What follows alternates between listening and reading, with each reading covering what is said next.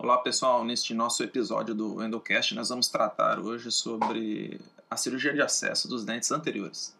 No episódio anterior nós recordamos as características da anatomia interna dos dentes humanos e vocês vão perceber que para realizar a manobra de cirurgia de acesso, aquele conhecimento da anatomia interna e externa dos dentes, eles serão utilizados. Praticamente a cirurgia de acesso ela é planejada para que o cirurgião dentista, durante o desgaste do elemento dental, ele consiga atingir a maior área da câmara pulpar. Desta forma, é, o cirurgião dentista precisa conhecer as características anatômicas dos dentes para que a manobra de cirurgia de acesso seja facilitada e se obtenha sucesso com ela. A cirurgia de acesso ela é realizada com dois principais objetivos. O primeiro é proporcionar uma visibilidade da câmara pulpar e da luminosidade também, para que entre luz e a gente consiga enxergar a câmara pulpar.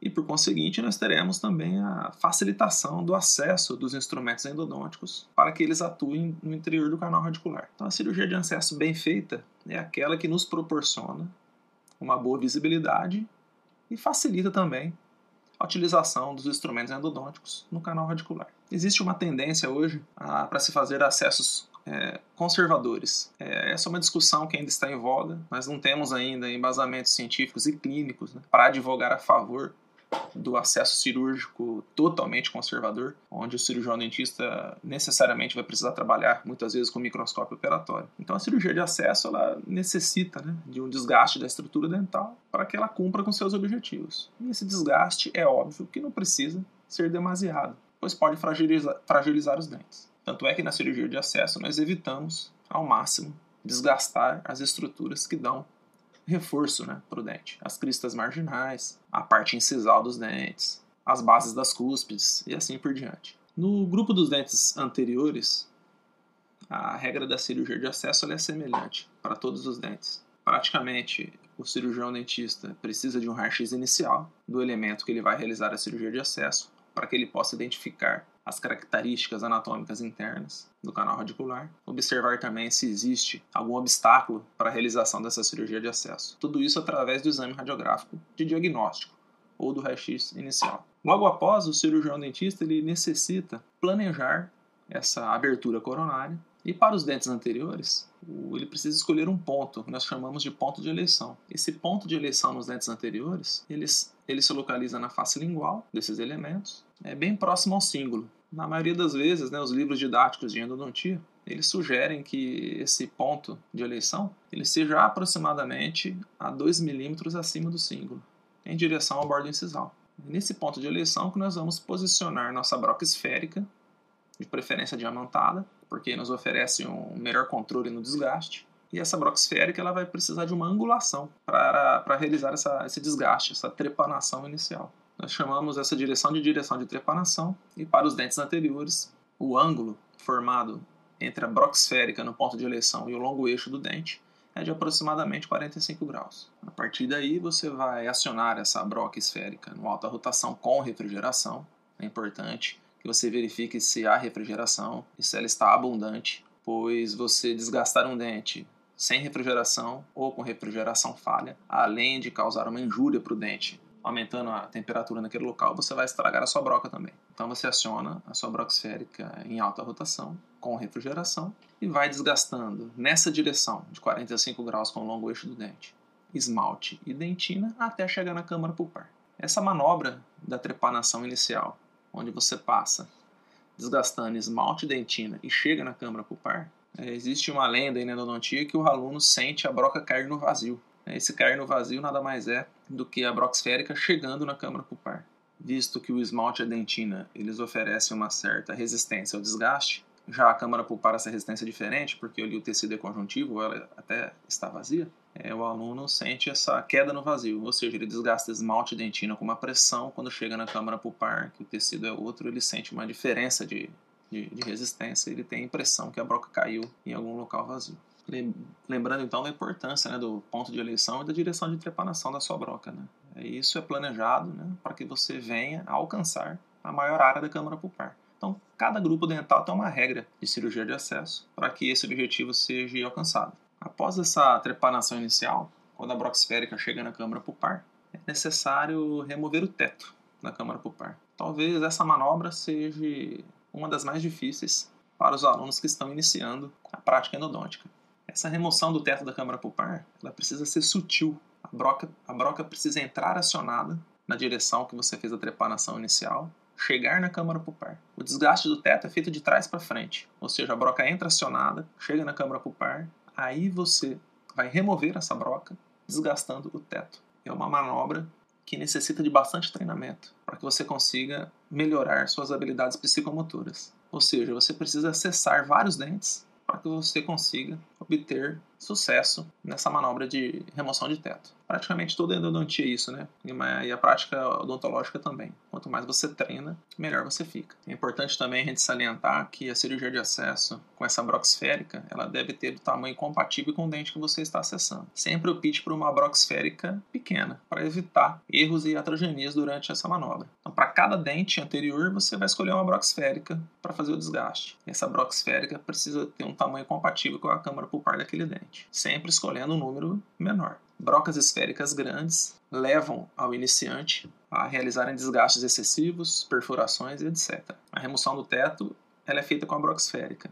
Logo após essa etapa, nós precisamos de dar a forma de conveniência para a cavidade, ou seja, precisamos alisar as paredes, dar a forma expulsiva para essas paredes, ou seja, divergentes, e remover uma ou outra interferência que poderão atrapalhar a utilização dos instrumentos endodônticos dentro do canal radicular. Essa finalização da cirurgia de acesso, na forma de conveniência, nós usamos brocas troncocônicas, de preferência com ponta inativa, nessa etapa do aprendizado, para evitar iatrogenia também. Essa broca troncocônica com ponta inativa, ela vai ser também acionada em alta rotação com refrigeração. Vocês deverão alisar as paredes da cirurgia de acesso, dando a forma expulsiva nessas paredes. Apesar das, das regras de cirurgias de acesso para os dentes anteriores serem as mesmas, independente do dente, não podemos esquecer de alguns detalhes. Né?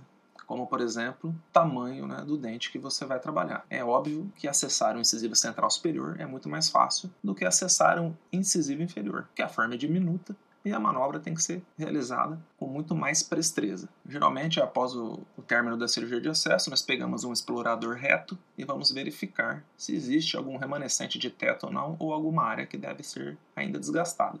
Esse é o refinamento da cirurgia de acesso. Não existe uma fórmula mágica né, para você aprender cirurgia de acesso de uma hora para outra. A fórmula é a que todos nós já sabemos: muito treinamento, dedicação e concentração. Então, aproveitem nossas aulas práticas na, no laboratório para que você tenha a oportunidade de acessar um número grande de dentes anteriores para que você consiga aí, desenvolver essa habilidade psicomotora. Logo depois da, da cirurgia de acesso, nós vamos localizar os canais com o explorador reto e vamos partir para o preparo biomecânico propriamente dito. Já para o grupo dos pré-molares, a cirurgia de acesso também não é tão complicada. Nos premolares superiores, ponto de eleição, onde você vai posicionar a sua broca esférica, é na face oclusal, no centro do suco principal mesodistal. E a direção de trepanação, ela é na maioria das vezes paralela ao longo eixo do dente. Em alguns casos, uma leve inclinação para palatal pode ser realizada, estimando também chegar na maior área da câmara pulpar após a trepanação inicial. A broca de alta rotação ela também é acionada com refrigeração. Você coloca a broca no ponto de eleição, coloca na direção correta, na direção de trepanação correta,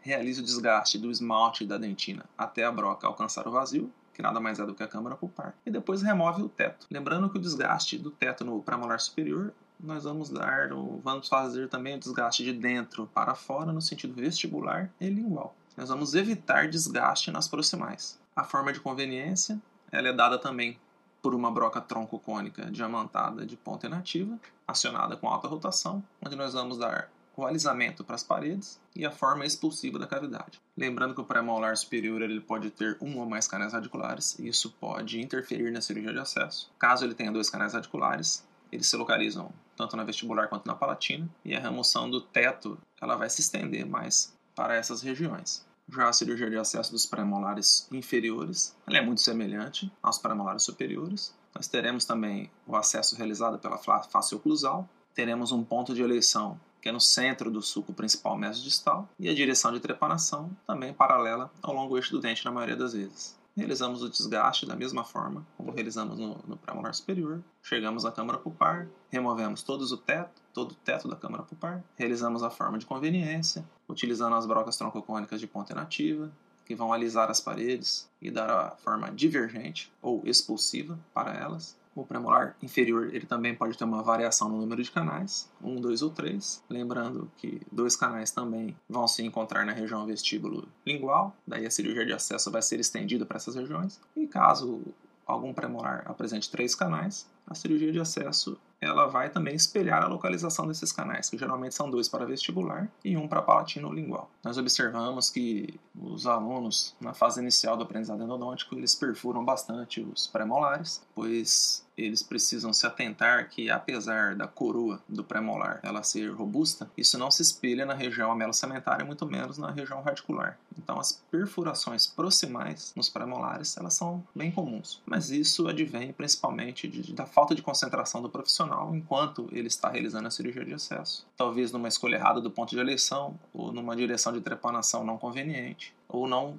percebe a angulação do dente, ou seja, não consegue reconhecer o longo eixo do dente para realizar a correta cirurgia de acesso. Pessoal, nosso quarto episódio termina por aqui. No próximo, nós veremos o preparo biomecânico para dentes monorradiculares.